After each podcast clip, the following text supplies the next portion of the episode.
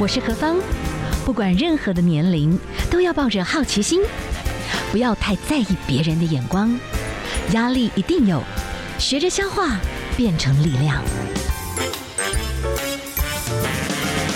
幸福有方，提供给您幸福的配方，成为一个更好的自己。I will be better, renewed day by day.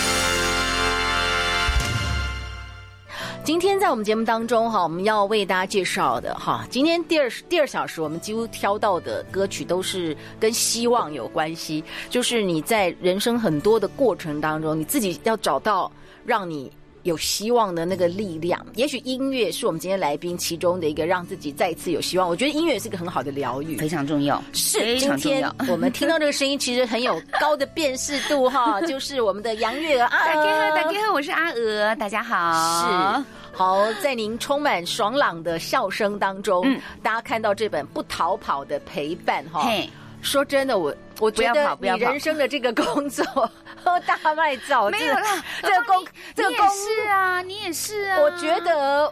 我那时候还算年轻，虽然那时候心理能力承受比较弱啦，对，但是没办法。但体能比较好。对，但是体能好，所以这个真的没有什么答案是对的。那现在没良好，哎，真的，我现在觉得说，哦，我的人生那种生离死别、照顾父母啦这些的困难，我在大概十几年前就结束了，这样子。是。那十几岁前发展的比较早，不同的难受，但是哎，姐。你不容易呀、啊，你你两个可爱的小美女千金，但是真的就是都有不同的阶段，对，操到让妈妈操心啦。但是他们也不是故意，就是就遇到了嘛。一个就是从小就很难养嘛，夜哭嘛，所以花了十年的时间，他还是成长迟缓，是检查又没有毛病。嗯，然后我们的老二最不让我。担忧了，因为向来是健康宝宝，是学业成绩啊，然后成长曲线呐，课业发展呐，各样都很好，又有很很有才艺，又会画画，又会跳舞，又会演讲，都很棒。是我不用担心。突然十七岁的时候，抽血检查跟我讲说他得血癌，何方这个怎么接受？其实好蛮可怕的，我我我吓死了。对啊，而且那个时候的父母，嗯，你很震撼，很心痛。对。但是你必须在儿女的面前若无其事，我觉得好可怕。哎，我不是只有在儿女面前，我要在我妈妈面前若无其事。嗯、是，是，因为妈妈已经卧床照顾，当时已经卧床了两年。那个时候，她还很不能够接受她为什么插管气切，是，然后躺在床上。所以我必须要安抚一个没有求生意志，还会经常给我扰乱我情绪的妈妈。嗯嗯，然后我才能够安稳的在医院照顾我的女儿。我就这样子在两边这样奔跑当中，我是来不及喊累哦。嗯嗯、有人问我说：“你心里有没有难过？”潘 Sir 没有时间难过，对，对你马上就要处理事情。所以每一个照顾者都是突然发生的，嗯、他没有准备，他也没有预告，也没有跟你讲说啊，你到几岁的时候你财力够了，然后你体力够了，然后哎，你妈妈就要让你照顾了，没有，他就来就来了。而且我这些考验都还是重叠发生，不只是我女儿，我女儿痊愈之后身上没有癌细胞了，隔了两年，我的妹妹竟然在壮年的年纪里面中风。坦白说，我妹妹是我觉得最不可原谅的。就是我们家里面有一些疾病史，嗯、你应该知道啊。你你有糖，妈妈有糖尿病，爸爸有高血压，我们就是已经拿到入场券的人哦。嗯，你怎么能够不做保养？是，所以为什么人家讲说要保养身体，要吃点健康食品，要能够自己保养自己的健康，这些态度跟观念是必须的。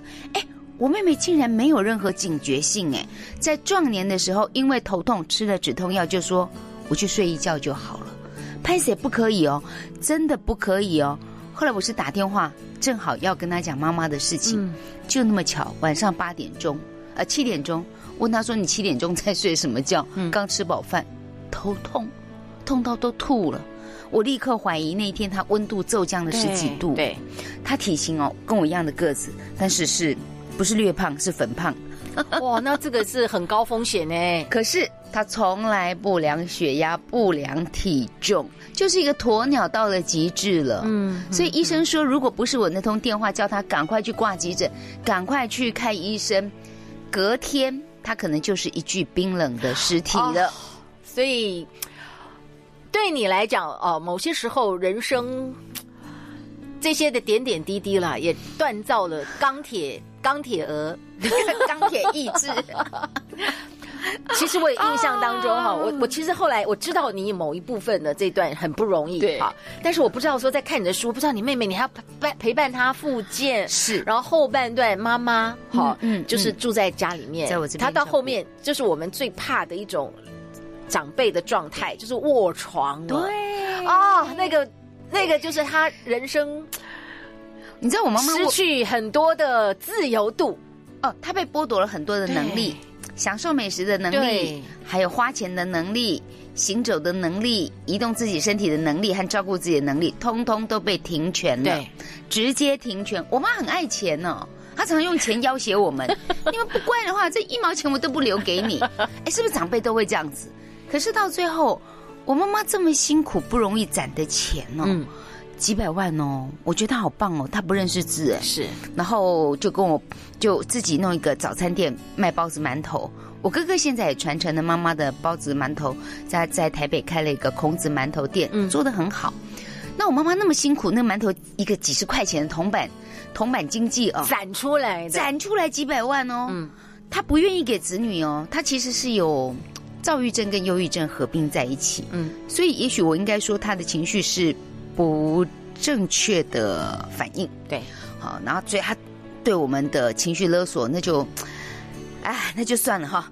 然后呢，你看他最后躺了七年，何况我妈妈躺七年，你猜要花多少钱？我我我想烧烧了六七百万呢，好可怕呀，烧了很多钱呢。对，哎，我问你哦，如果我给你六百六百万，何芳你有六百万，你想做什么？当然就是买个房子呀，投资房地产啊，哦，多好多好，你会有赚钱的感觉嘛？哈，对对。那那再给对自己好一点，吃好的吧，不要那么省，啊，去旅游吧，对啊，不要这么抠啊。如果这六百万让你拿来去吃吃喝喝，还能置产，开不开心？开心啊，好开心啊！但有些时候真的度丢啊，度丢啊。对，那他把这个钱花在哪里？花在自己卧病之后。其实也不错啦，他造就了我们家那个看护、哦，在那个印尼爪哇的家人所有大大小小的生活。你的看护可能因为这样，他他在他的家乡有买到房子啦。对，然后而且孩子能够长大，是是然后父母得到照顾，这些哦都是我妈妈必应到的。他可能一辈子都没有想到，年轻的时候也没有想要说去捐款做善事，没想到最大的善事就是让我们家看护有工作可以做，然后呢。在他们爪哇岛上，还可以成为有钱人，是不是很好笑？我们现在哈听到阿尔的声音很爽朗，说真的还好，你的个性也算乐观，对，要不然说真的这么这个接二连三哎，各位要不要给我按赞一下？人生的这个难处是不积啊不积啊水呢哈。好，我们等一下欣赏一首歌啦，但是在欣赏歌之前，我请教一下哦。你有谈到，其实你就是一个照顾者，然后你是不逃跑的陪伴啊，哈。但是有可能，我觉得我没有办法去怪一个人。我我讲讲，我前一段时间去拜访一个朋友，然后他隔壁的一个。阿姨就挖豆，好老人家，然后反正好辛苦，我把他抬起来，然后他女儿回来之后，你就把他臭骂一顿。但是我不敢，我们不敢多讲什么。我姐姐说你不要去说人家怎么样，他就是只有他一个人，嗯嗯，照顾这个妈妈，人家而且是那种干抠郎，还不是真的很有钱，所以情绪那种压力已经到一个程度。你不要去觉得说别人是不是在扣斗木西，可是我听了整个过程，这件事情给我的撞击很大。我的意思说，陪伴着也快崩溃了，也会崩溃。对对，照顾者其实没有各位想象这么容易。呃，我算幸福的，至少在体力活上面，我有个看护，嗯，好可以协助。呃，吃饭、洗澡啊，这些都可以他，他他可以全部帮我完成了。是。可是你知道吗？即便我有一个照顾者，你有没有感觉到，有时候哈，帮忙的人越多，你越累。帮忙的人越多，因为会越累。不同的意见呐、啊，对，他是出于好意，对对对对。可是他不在现场，他不了解当时的状况，嗯、他也不知道此刻现在究竟发生的是什么。嗯、他很容易以偏概全，就想，那你就这样这样这样这样就好了啊。哎，你不在现场，你不知道老人家有情绪，嗯，嗯或者是老人家跌倒，哎，他有重量，哎，我跟你讲，老人家移动，他有体积，我们两个女生哈。扛不动，扛不太多，而且不敢扛，因为老人家已经对。他你很怕骨折哦，对，你很怕会受伤，公亲变事主，哦，这真的是个大压力，动都不敢动他。然后我讲的是，帮助的人越多，他是基于好意，嗯，可是也会让照顾者 多了很多茫然。嗯，就是我到底是现在把眼前的事情处理掉就好了，还是要依照呃三叔公四婶婆他们的意见跟大哥二哥他们的想法，嗯，来做这件事情，你就会乱哦。那因为你不是在现场，你不了解现场的状况，你很可能就会被现场的情绪带动。比如说，我妈妈有时候时不时哦，我经过她旁边，我买了菜回来说，妈，我今天买了好多你爱吃的鱼啊、肉啊什么的，她把脚伸出来哦。然后踢你一脚，让你跌倒。嗯，啊，我很生气，跟我妹妹讲说，气死我了！妈妈竟然弄了帮我跌倒，哎，哎，我妹妹很可爱，她说：“那你躲她远一点。”我要知道她会伸脚绊倒我的话，我会经过那儿吗？嗯，啊，就是冷不防嘛。对，她根本就不按牌理出牌，就绊倒我，然后我就扑街跌在地上。哎，我们也有年纪了，嗯，我也不经摔，哎，那一摔下去，我的卡头，我膝盖啊。就 OK 嘞，哇，那个就 OK 嘞，还不容易好哎。嗯、那你要不要跟他发脾气？我我也很生气，我想骂他说：“妈，你干嘛这样子啦？我会受伤哎。”吼，他还知道他是妈妈，我是女儿哦。嗯嗯，嗯 他生气撇过头，不理我，不看我。这时候我老公很好用，我妈还是对我先生啊，就是他的女婿啊，比较客气。对对，哎，女婿走过来。妈唔通安尼哦，你安尼按我会受伤哦，受伤无人给你照顾，不带感情哦。你若搁安尼吼，我给你上去哥哥遐哦，那 我妈妈就会扁嘴巴，转到旁边去。是，这真的是又好气又好笑。也有人说他会不会是失智了？你要不要去鉴定一下？嗯，何况我觉得我妈已经躺七年了，到后来鉴不鉴定她是不是失智，对我来讲已经不重要了。不重要了，我觉得我必须要有取舍。我的取舍就是，呃，无谓的医疗是谢谢，好，那眼前的照顾我就让他吃好安稳，平平稳稳的，平平顺顺，舒舒服服的，对，就好了。我不要把他搬来搬去的哈。恰把病啊，对不对？太困难了，不不简单，不逃跑的陪伴就不容易了哈。不容易了。我们今天哈请到的是我们的阿娥，我们休息一下哈，待会儿来谈谈。哎，照护者，嗯，还是要让自己的心情一定要有一个缓冲。没错。谈谈你这么多不同的照护，嗯，那个，而且你那时候又在工作，对对，这是蜡烛多头烧，我觉得你是属于蜡烛多头烧哈。在看这本《不逃跑的陪伴》，你就发觉说，真的那个心里面要被锻炼的很强大，心理素质要很好。是，我觉得你的先生在整个书籍里面，说真的，他扮演了一个真的蛮不错的一个支持的角色。对，对，他好像感觉蛮温和，但是蛮坚定的感觉。呃，我比较热情哦，所以我很容易受到人情的影响，就是我太重感情了。那他比较无情。他的无情就是他比较独善其身，他知道这些事情不干我的事，他也不会让自己掉进去那个情绪中。他最会做的事情就是，你不高兴哦，没关系，我就切掉，我就不跟你来往，眼不见为净。那我不是，我可能不开心，我就想办法，哎，下次见到何方，我要不要先跟他示好？哎，我像心里小剧场很多哦。后来就发现说，我这种人活得比较痛苦，想太多，就是想太多。可是。从你的这个这么多经验里面，我觉得哇，你如果当时想的这么多的话，那不是更崩溃？所以我心里面很不舒适。嗯，那个不舒适是有很多的怨怼，对，然后不开心，然后甚至是你知道，因为照顾父母哦，有牵扯到的是你的家人，你的家人跟你是从小到大一起上来的，你们有几十年的相处在一起。嗯，天哪，我太了解你。屁股几根毛了，我根本就知道你小时候什么个性。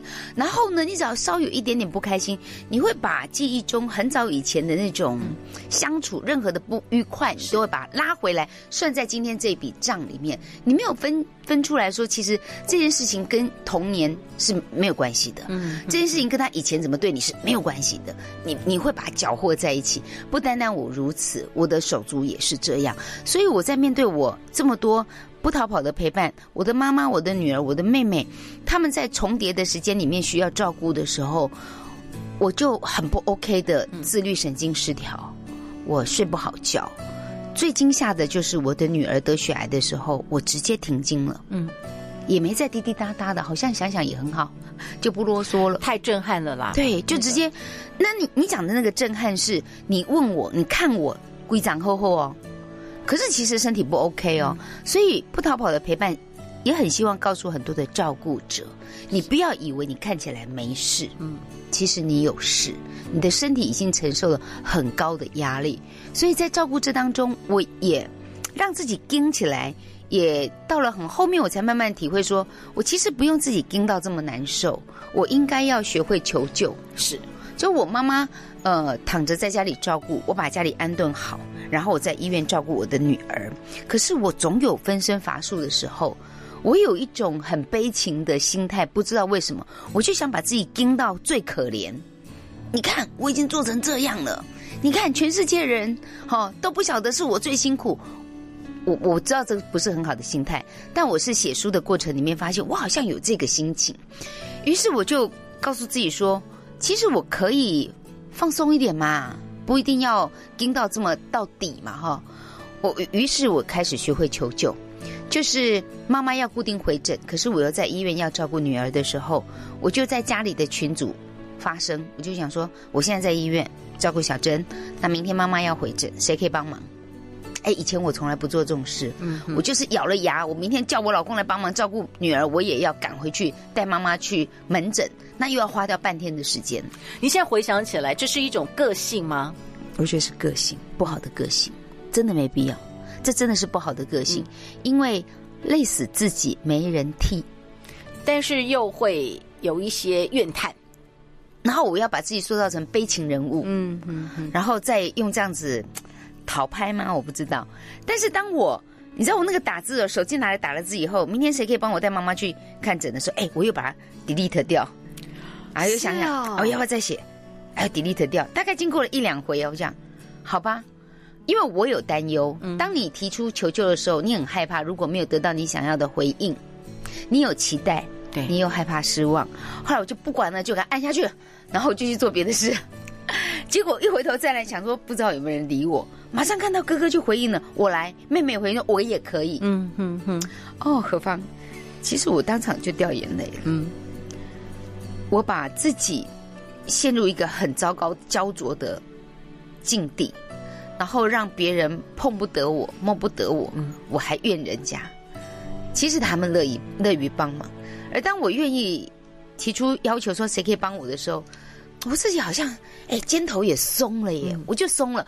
后来那一天，哥哥就带妈妈去回诊，又带妈妈去吃饭，又带妈妈在医院的那个院子里面走一走，还拍照传给我看。我在医院照顾小珍治疗，我其实很感动，我也觉得说，哎呀，我觉得很讨厌的猪队友就是我哥，他好像也没有。这么不近人情，他好像也没有那么以我为敌。那把自己当成敌人的是谁？好像是我自己啦，好像是我，是我把他当敌人。那个就跟照镜子一样啊，我照着镜子，我是笑的，那个脸就是笑的。嗯，然后我是仇视的，那个回应给来回来给我的就是仇视的。所以我在想，我应该也没有什么好好脸色给人家看，可能是这样子。所以他跟我也搭不上话，或者是能讲的就是。妈妈要这样，为什么我都不要这样？所以我哥哥甚至气到要告我，告我霸占妈妈。哦，我更火了！你凭什么？你有什么立场说我霸占妈妈？我是那个照顾者，你怎么忍心对照顾者在身上射那么多的箭？我我我其实看到这个书，我相信哦，这个家里面有长者，然后有很多兄弟姐妹，其实对父母的关照都是出于爱。我可以了解了，就是包含哎，爸妈要开刀在哪个医院？嗯、其实每个人的见解不同，嗯、有的人认为离家里近，大家可以照顾；有的人觉得一定要最好的医院。嗯、就就光这个就就有很多，然后。后面的照顾的付的这个费用要你要额外的照顾的那个费用的分摊，那到底觉得什么好？我大概看你这本书，可能可以理解你的哥哥他用他的方式，嗯，对，然后其实那个方式也非常的耗金钱，而且是非常的诚意。实话说，他也很很很舍得，嗯，为妈妈花这么大笔的钱，是。但是在我们看来，觉得 stupid 笨蛋，会有效吗？怎么可能？不是因为老人家会害怕。换环境啦。对对，再来就是因为我妈妈已经七十几岁了。如果其实我一直反对插管气切，但是我都会淡疏。如果今天他是一个年轻人，二十几岁、三十岁，突然发生一个意外车祸或者什么急救，必须这样紧急救回来的话，我觉得值得抢救，因为还有体能。但我妈妈倒下来的时候，多重器官衰竭，她已经是七十一岁的年纪了，然后她又有糖尿病，她又有高血压，她属于条件不好的那一类型，所以我会觉得把她硬拉回来，她后后后来留下来的这七年的余生，到底是为了她自己而活？还是为了我们而活，他活着的意义是什么？嗯，我我我那个小剧场就是乱想，想到后来我就告诉自己不要再想了，不要再想了。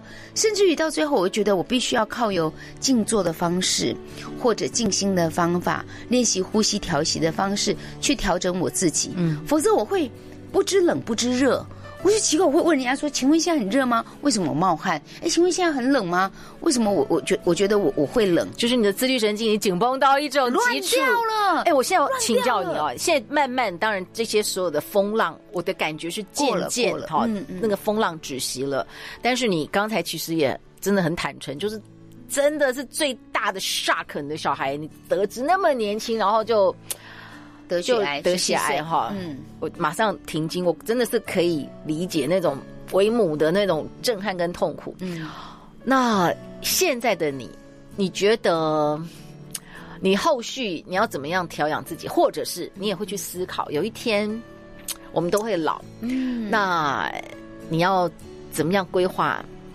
你的老后生活，你可不可以自己决定？你想怎么规划？其实我觉得，真的沟通好重要。不逃跑的陪伴，才是文化出版，真的很希望大家这本书看一看，就放在客厅，放在餐桌，放在家里的各个角落，让其他的家人有事没事翻一翻。嗯哼，为什么有事没事翻一翻？我觉得，嗯，如果没有沟通的话，你用你的想法去想这件事情，坦白说，未必是你想要的答案哦。嗯哼，因为我我到后面写书写到一半的时候，我妈妈过世了。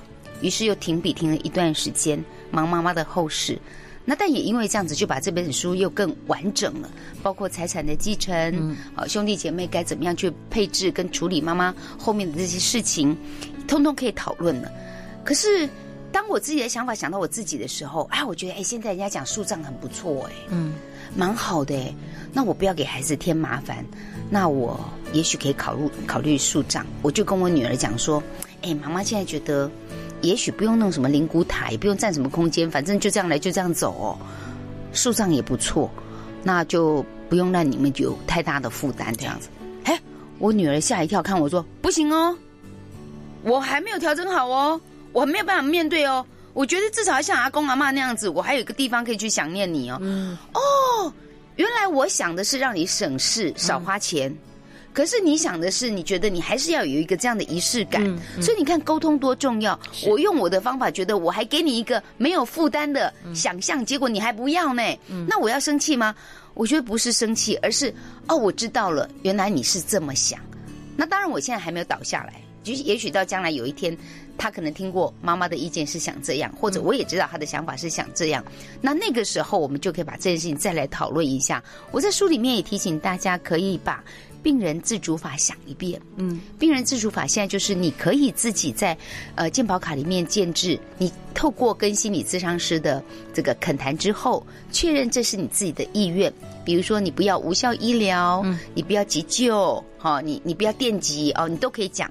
然后确认之后呢，你的家人有两个家人陪你签字同意之后，这张健保卡插上去，医生就知道。你不急救，嗯。啊，如果你有在国外的儿子啊、女儿啊跳出来说不行，我要救，哦，他们也阻止不了了，因为他会依照着这个病人自主法，他自己做主的，建制在健康健保卡里面的，照着这个方法来救你，或者是这个方法让你走到最后的善终，嗯，所以我就想说啊，也许。真的透过这本书，也可以让更多朋友把这件事情想一遍呐、啊，嗯嗯，然后跟家人交代一下。你知道我妈都不跟我们交代的，她钱藏在哪里，我们都不知道。在书籍里面，真的也蛮妙的。最后就是跟她最亲的、最有灵感的那个外佣，哎，永远都在很怪的地方，就真的给她摸到。我怎么找？家里面翻箱倒柜，全部的衣服柜子全翻遍了。你怎么会想到他放在一个垃圾袋的塑胶袋子里头呢？嗯嗯嗯。然后就看，就看护就问我说：“太太。”这个是要丢的吗？我说丢掉。他说里面有东西呢，什么？拿来一看，妈呀，防地契。对。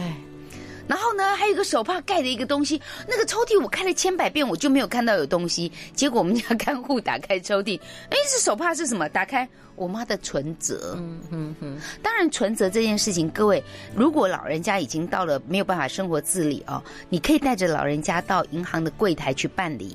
然后你让柜台的经理啊看一下，然后跟他沟通一下。他们甚至我我当时是还录影下来确认，我妈妈是同意要把她的账户做一个呃这个结结算，然后我们再用另外一个户头来支付他看护的费用。否则我们动不到他的钱呢，嗯嗯嗯、动不到他的钱呢。所以你最好之前就可以先做准备呢。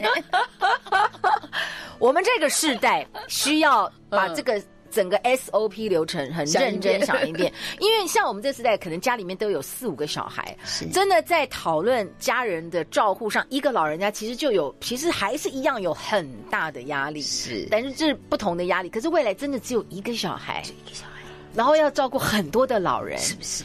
所以我们现在一定要把自己照顾好。好了，今天好，我们跟大家介绍的，就是我们的阿娥的这个书籍。以后有一些内容，我们也是不定期在节目里面哈。这个我们现在这个 generation 的朋友，一定要很认真的来想一下，不逃跑的陪伴，就是我们的杨月阿娥的新书哈。嗯。那我们呢也是非常谢谢，哎，真的哈，我们有很多朋友哈，其中一位红金菊，他说真怕自己老了会怎么样呢？苟活，他希望不要长寿。哎，他说该。就是该走就走，不要拖累家人，不要小剧场，没有用，都不是你可以决定的 哦。好好把握今现，我也觉得现在啦，你就是现在过得好好就好了。你想过去跟想以前，然后你更多的哀怨或者你更多的害怕跟恐惧，我觉得人类真的最大的敌人不是不是你遇到的这些困难，而是恐惧。对，恐惧很可怕，没加没加啦，我都可以笑得出来的。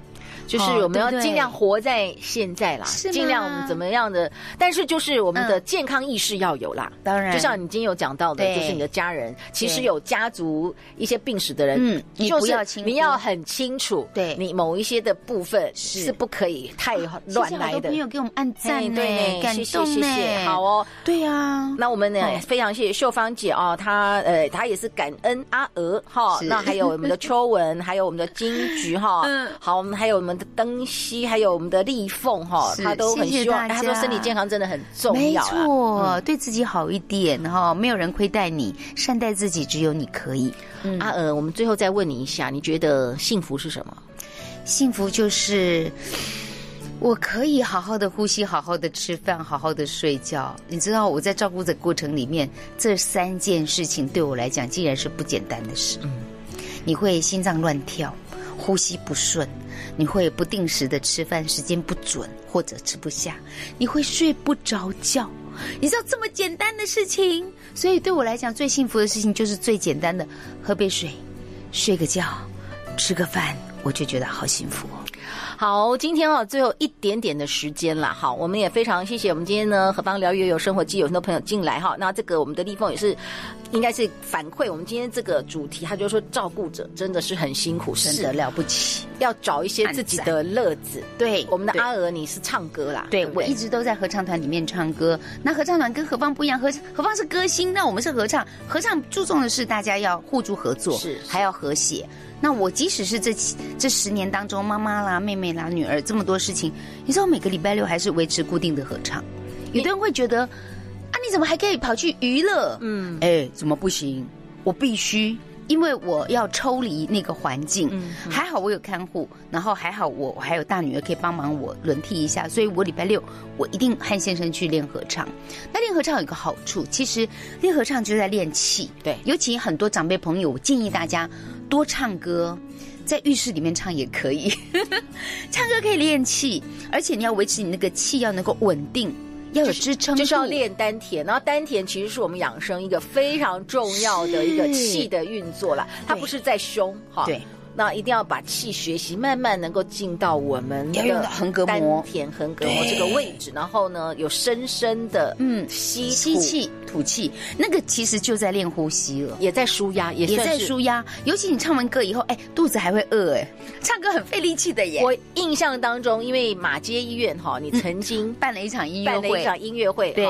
这个也是回馈，互相的这个回馈，然后也用音乐来互相的鼓励跟支持。哎，今天最后啦。我们一起来唱一首歌，我当真的假的？你是歌星，我这是没有，我已经哎呦，我这是兴趣而已。哎，我以前也是合唱团，我小时候真的吗？哦呀，曾经是爱乐合唱团。哎，我跟你讲一个笑话，我女儿你也是爱乐合唱团，我是基隆爱乐合唱团。小朋友以前不懂事，啊他们讲说，嗯，为什么为妈妈？为什么你们是合唱团呢？那有尼姑庵吗？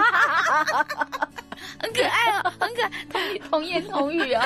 好，好来，我可以跟何方唱歌，真的太开心了。来，被取消。来来来，我我我我挑一首《微风往事》哈，我希望。就像微风一样哈，吹着吹着就把你的烦恼吹走了。如果你有什么念头，就跟白云一样就散开了。好哦，OK，好来，我唱你和是不是？对呀。如果万一又合不起来，我就跟你一起唱。OK。早晨的微风，我们向远处出发中，往事如烟，不要回首。晨雾弥漫中，音乐在我心里响起，幕已开启，别在忧愁。谁知我心中何去何从？谁令我感动，远离伤痛？早晨的微风在心中，晨雾弥漫中多感动。不回首，别再忧愁，别再忧愁。耶！还行还行哎，跟我这样，按赞按赞按赞。这下次我们可以一起来组合一个二重唱，不错呢。哎塞，呵呵，来跟你积累。好，我们今天我跟你讲啦，我觉得一定要在任何环境当中，你不要觉得哎，去找一些让你做快乐的事情是有罪恶感的。No，你必须在那个时候平衡自己。你必须要去喝个咖啡，对，看场电影，去绕绕菜市场都好。是，回来你就有力气再面对了。对，我们真的每一个人都有可能成为照顾者。对。好，不要慌乱，不要逃跑，不要怕，不要跑，没得跑了。我我不是孝顺，我只是没有逃，我就不得不，你知道，我逃不了。我觉得未来搞不好会有人真的逃哎，我带你恭敬敬哎，因为逃不可耻，因为有效，因为有效。但是他就可以抽离一下，但是有一天你可能心里面那个重担还是你又会有遗憾，对，就啊我没有尽心，没有尽力。就是我们这个时代要有我们这个时代的努力，对对，但是也要有这个时代的心理各方面的准备。好，是。给那里我们非常的甘霞阿娥来跟我们的婚用了。好，最后呢，我们就在这首李宗盛大哥的希望的这个原因跟大家说拜拜喽，拜拜喽，不逃跑的陪伴，谢谢谢谢。谢谢大家，谢谢大家喽，拜。拜拜拜。